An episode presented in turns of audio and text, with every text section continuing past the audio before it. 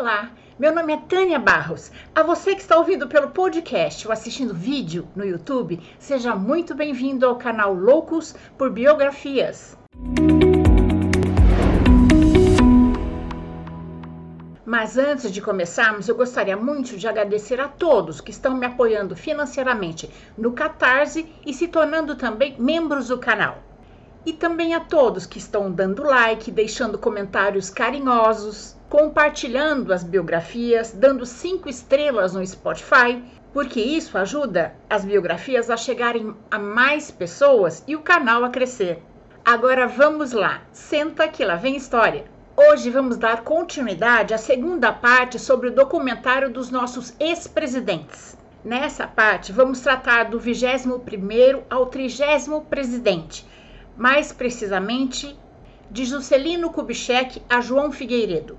Nosso 21º presidente, Juscelino Kubitschek, também chamado de JK, foi um dos presidentes mais populares da nossa história. O lema do seu governo era 50 anos em 5, que prometia urbanizar e modernizar o Brasil. A administração de JK rasgou o país com novas rodovias, como a Belém-Brasília, e investiu na estrutura de uma indústria automobilística nacional, além de abraçar o projeto da construção de Brasília, prometendo que Brasília estaria pronta até 1960, o último ano do seu mandato. E cumpriu a promessa. Inaugurou Brasília no dia 21 de abril de 1960, dia de Tiradentes. Projetada pelo urbanista Lúcio Costa, o plano piloto de Brasília previa áreas separadas para prédios oficiais, comerciais e residenciais que se interligavam por largas avenidas e se espalhavam pelo terreno na forma de um avião. Oscar Niemeyer foi o arquiteto dos principais edifícios. As obras de JK trouxeram otimismo, urbanização e aumento da qualidade de vida da população. O Brasil cresceu 8% de 1957 a 1960 mas o governo não deu a devida atenção às zonas rurais, o que estimulou mais êxodo para as cidades e, consequentemente, inchaço e favelização. JK fez muitos investimentos, mas acabou acumulando muitas dívidas, aumentando a inflação e a dívida externa do país. A ditadura não saiu do pé de JK em junho de 64, um decreto do então presidente Castelo Branco suspendeu seus direitos políticos por 10 anos e o proibiu de visitar Brasília. E a eleição em que ele deveria ser o favorito jamais ocorreu. Em 68, após o decreto do Ato Institucional número 5, JK foi preso por um mês, sem nunca ter conseguido retornar à política Juscelino Kubitschek morreu em 1976 no acidente automobilístico na Via Dutra. As circunstâncias de sua morte levaram à suspeita de um possível atentado, mas nada foi provado. O nosso 22º presidente, Jânio Quadros, foi um dos presidentes mais votados do Brasil, com quase 6 milhões de votos. Jânio foi o primeiro e único candidato que a UDN elegeu, ele assumiu o poder no momento em que o país passava por um desequilíbrio econômico, o que o levou a recorrer ao FMI, Fundo Monetário Internacional. A instituição emprestou o dinheiro ao país, mas exigiu a desvalorização da moeda e a diminuição do crédito ao povo, o que dificultou a vida dos trabalhadores. O mundo vivia numa tensão da Guerra Fria entre os Estados Unidos e a União Soviética que disputavam poder e influência.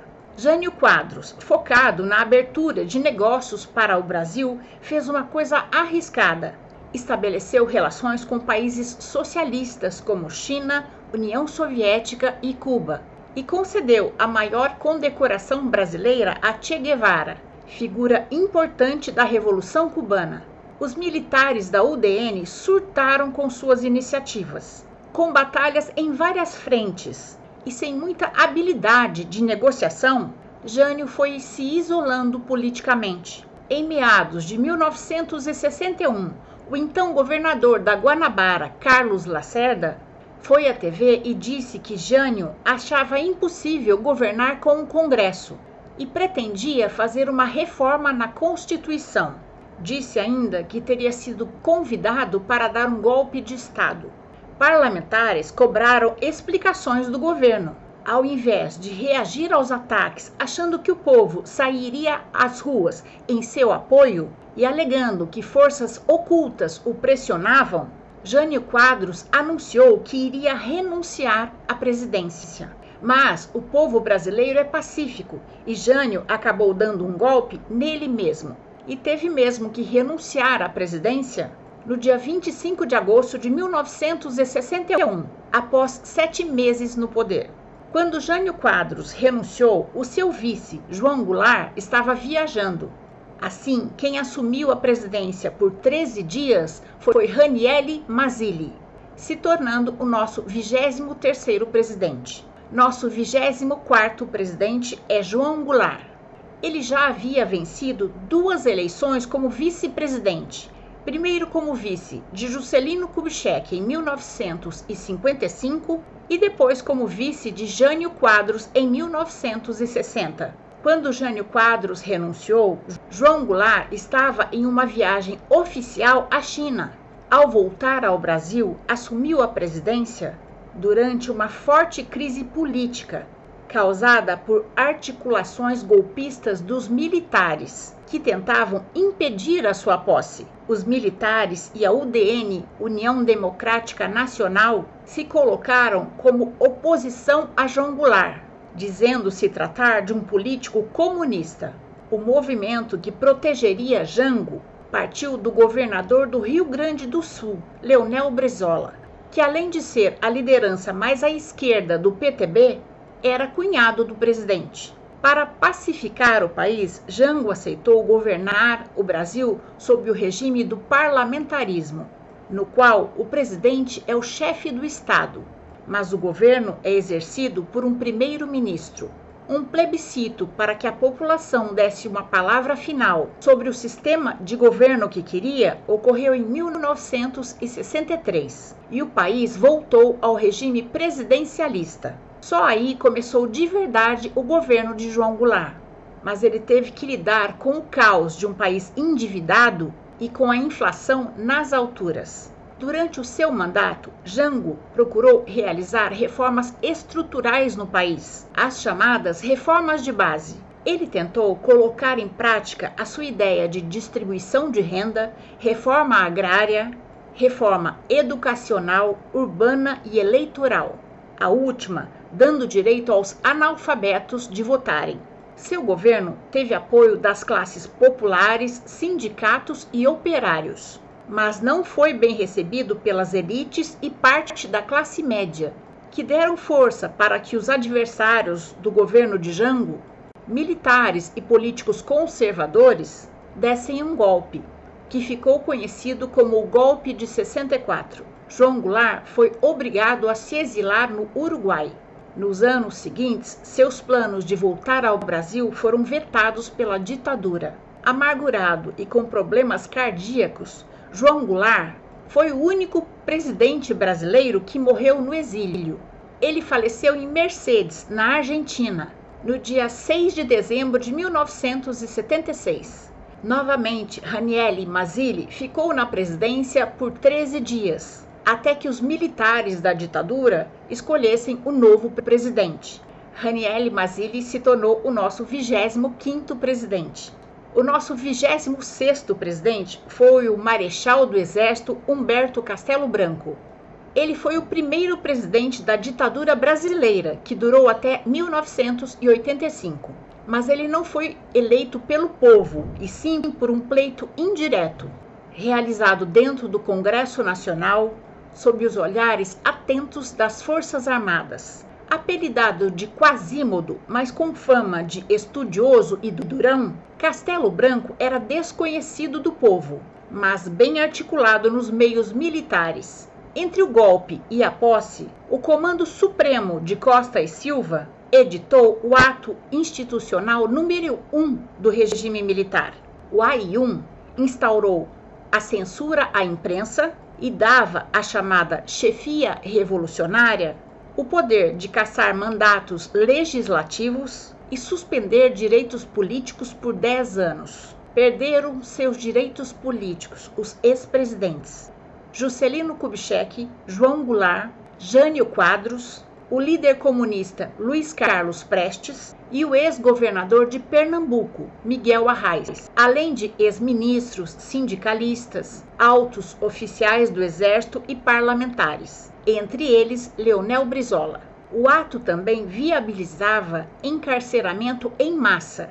Nas universidades, muitos professores foram demitidos sumariamente. O AI-1 teve como alvo 3 mil cidadãos brasileiros.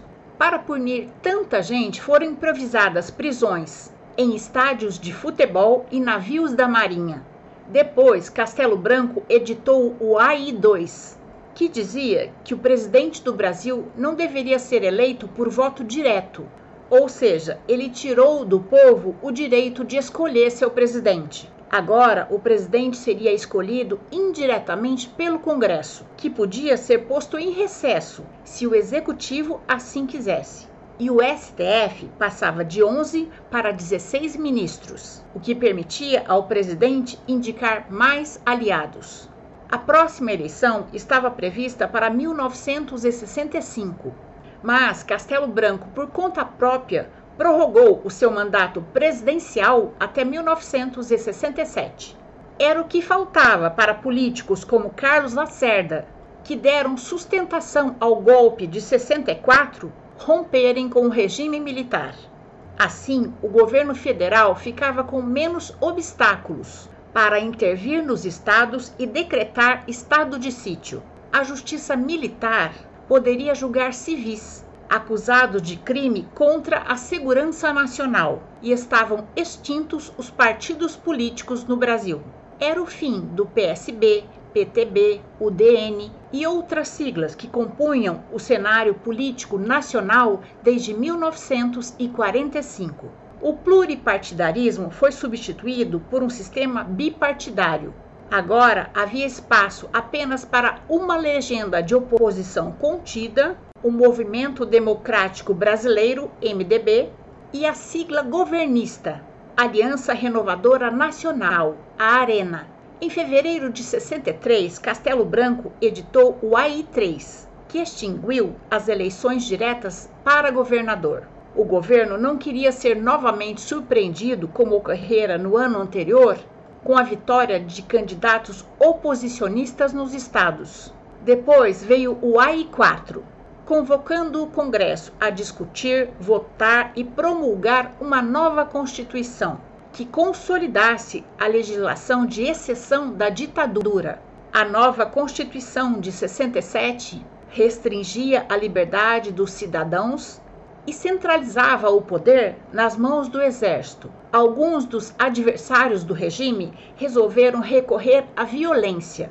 Focos de ações armadas surgiram em várias partes do país, mas foram contidas duramente pelas forças de segurança.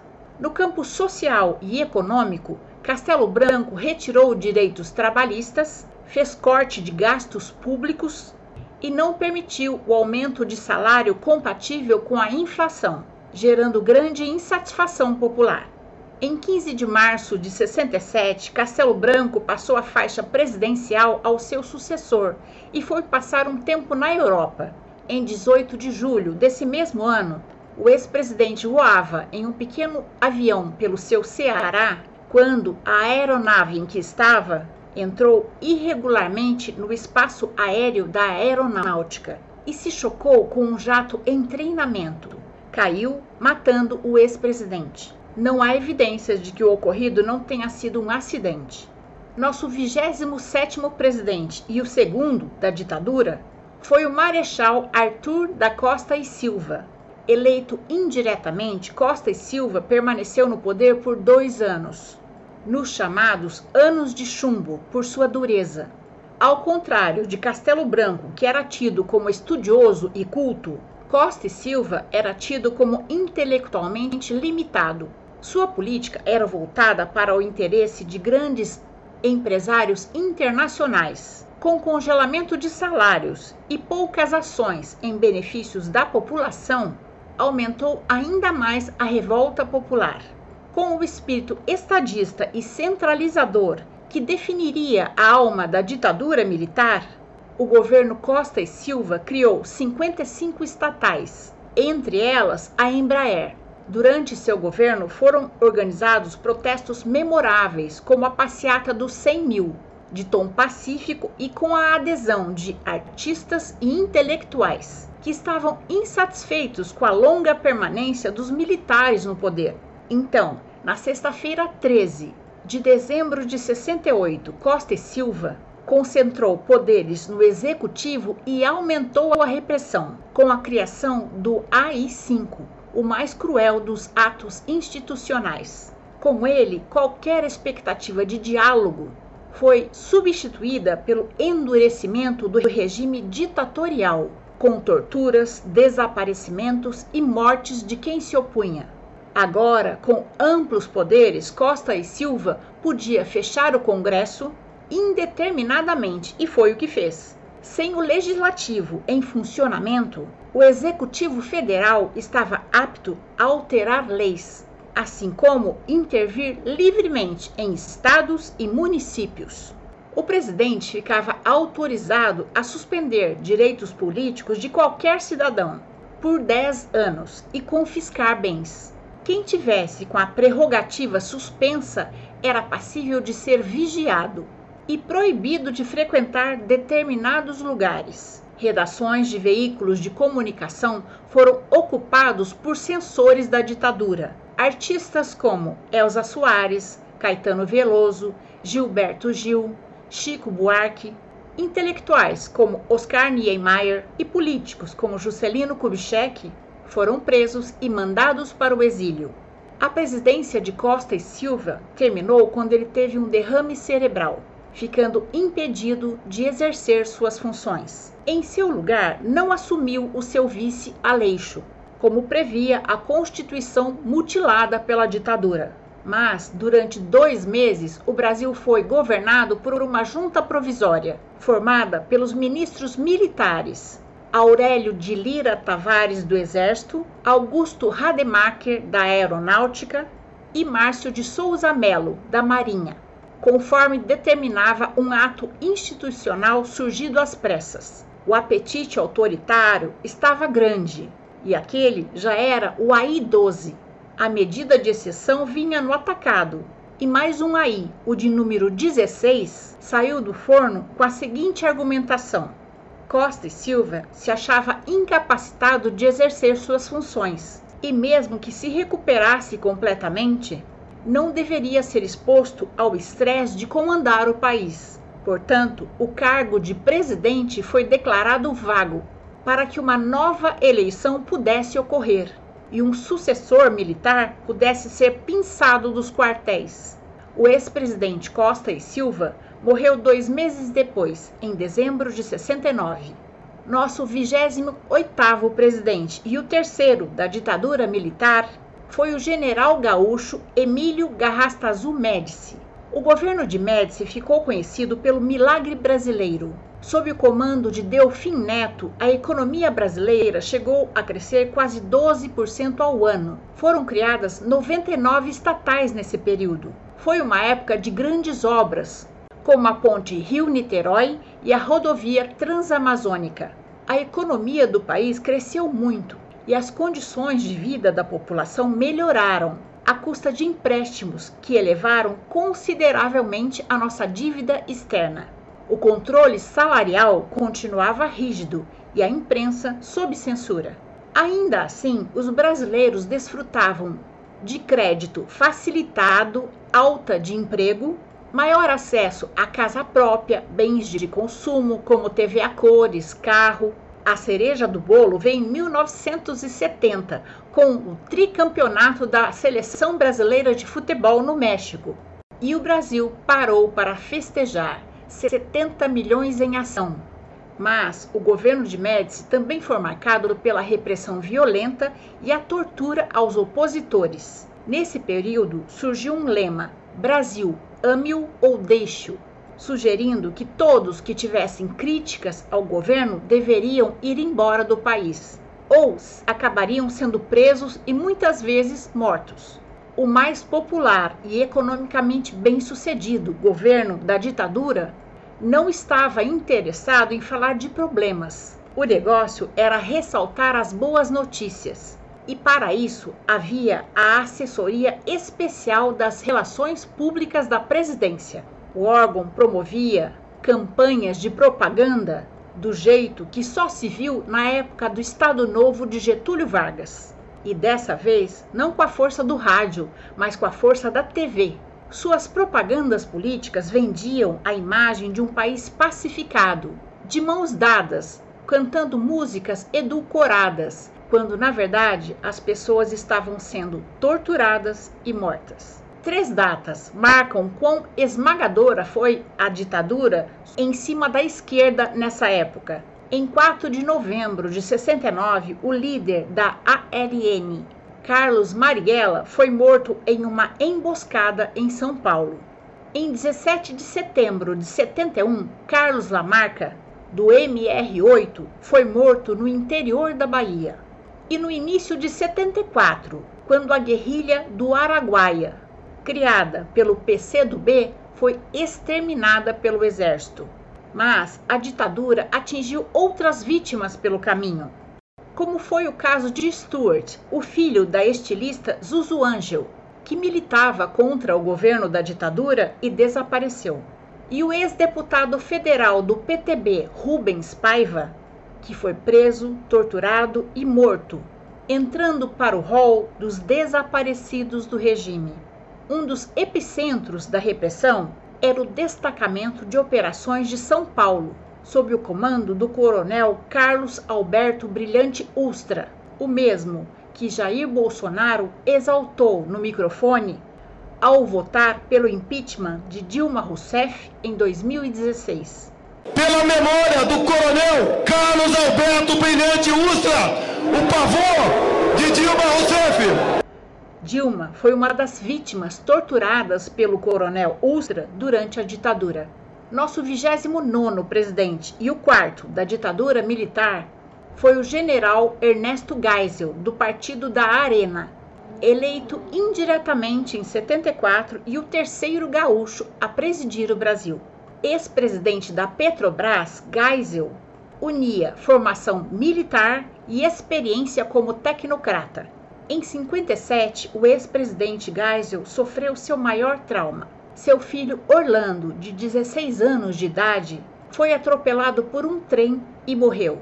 Os cabelos louros do pai Ernesto ficaram rapidamente brancos. E o militar, que já era austero, se fechou para o mundo ainda mais. Suas políticas evitaram o colapso da economia brasileira, mas deixaram o país com grande dívida. Com a situação econômica mundial em instabilidade, Muitos países pisaram no freio, mas não o Brasil. Afinal, quem gosta de medidas impopulares, não é mesmo? O governo federal preferiu responder à escassez com o segundo Plano Nacional de Desenvolvimento.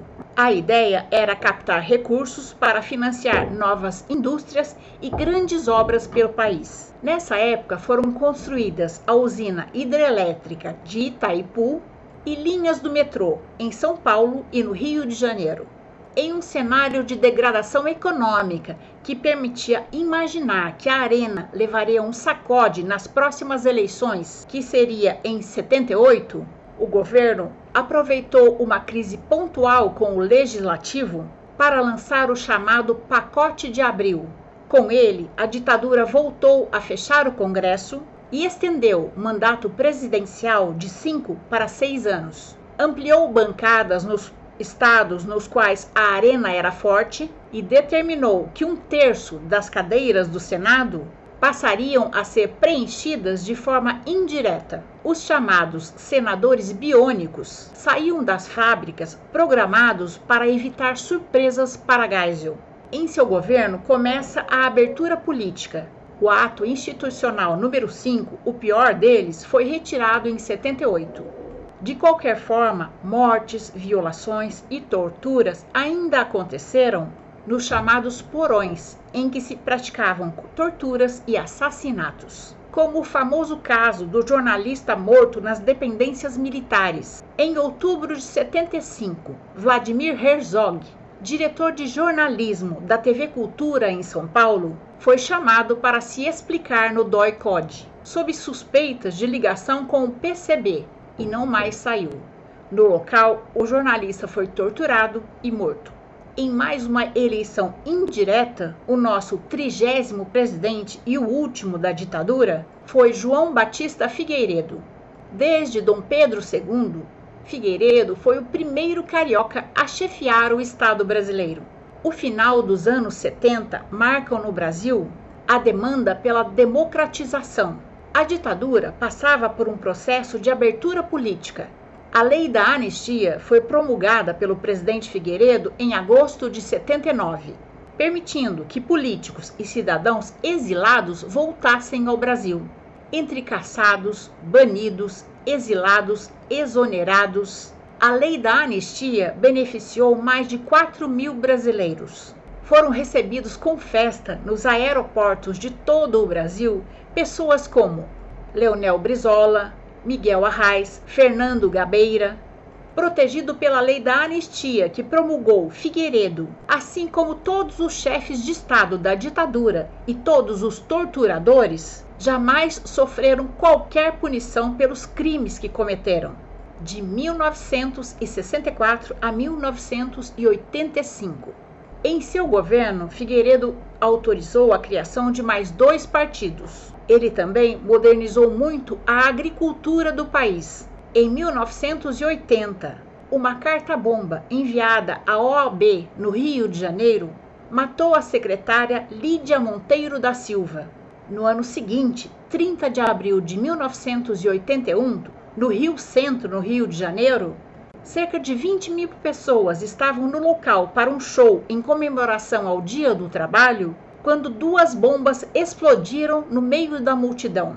Elas estavam dentro de um carro estacionado. Dentro do carro estavam o sargento Guilherme Rosário e o capitão Wilson Machado, integrantes do DOI, órgão do aparato repressivo da ditadura. O primeiro, que estava com o dispositivo no colo, morreu.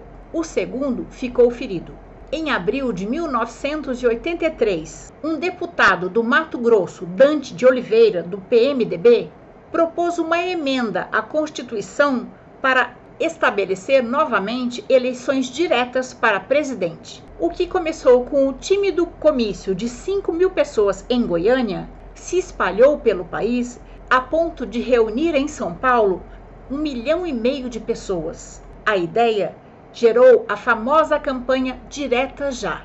Reuniram-se nos mesmos palanques petistas, PMDBistas e futuros tucanos, ao lado de vários artistas. Estiveram presentes o Dr. Ulisses Guimarães, apelidado de Diretas Já, Tancredo Neves, Fernando Henrique Cardoso, Brizola e Lula. O resultado eram multidões entoando juntas Pátria Amada Brasil e empunhando bandeiras verde e amarela contra a ditadura no poder há 20 anos. Figueiredo decretou estado de emergência em Brasília e em torno do Distrito Federal para evitar pressões populares. O general Newton Cruz, a linha dura do Exército, ficou com a tarefa de criar bandeiras nas entradas da capital federal e dissolver manifestações. Em 25 de abril de 84, a emenda Dante de Oliveira foi à votação em um plenário da Câmara com as galerias tomadas por apoiadores das diretas.